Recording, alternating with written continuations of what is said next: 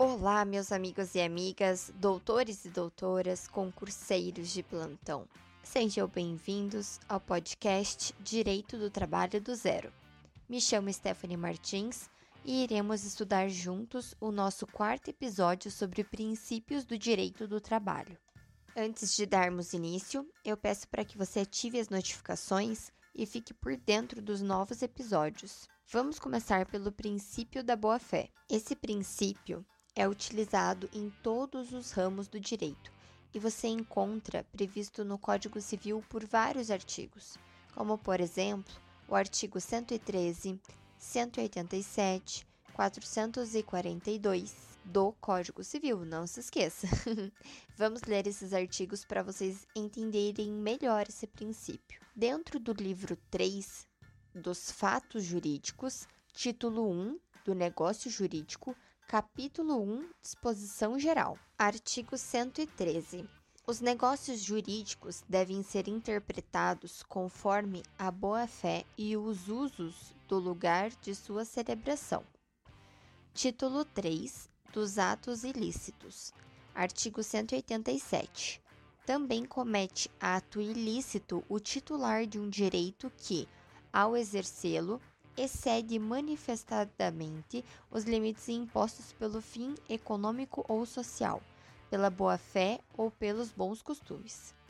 Já na seção 5, que trata sobre os vícios redibitórios, vem o artigo 442, que fala: em vez de rejeitar a coisa, redibindo o contrato, entre parênteses, artigo 441, fecha parênteses pode o adquirente reclamar abatimento no preço. Dentro desse princípio, pressupõe que todos devem se comportar dentro da ética, moral, confiança e lealdade que se espera de uma pessoa dentro de uma relação.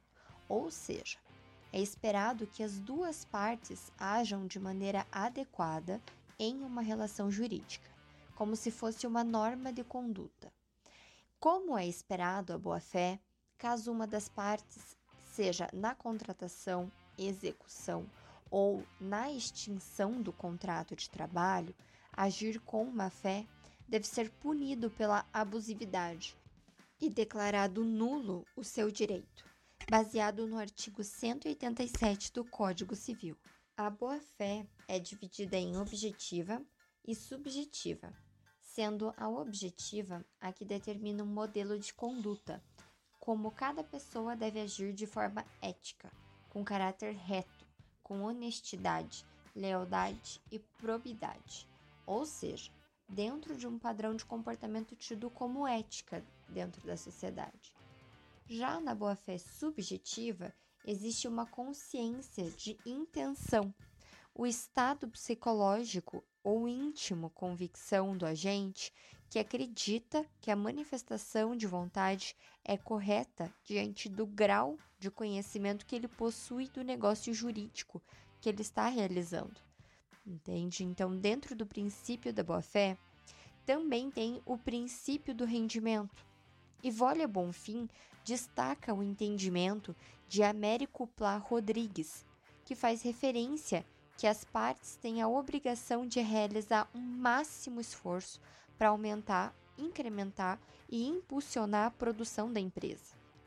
O empregado executa suas atividades sempre direcionando a sua energia ao crescimento da empresa, sempre com diligência, lealdade e boa-fé. Então, dentro do direito do trabalho, o princípio do rendimento é utilizado porque acredita-se que o trabalhador vai empregar todas as suas forças para executar os seus serviços sempre da melhor forma possível, com lealdade e diligência dentro do limite razoável e do possível. Dessa forma, finalizamos aqui o nosso episódio de hoje. Eu espero que você tenha gostado.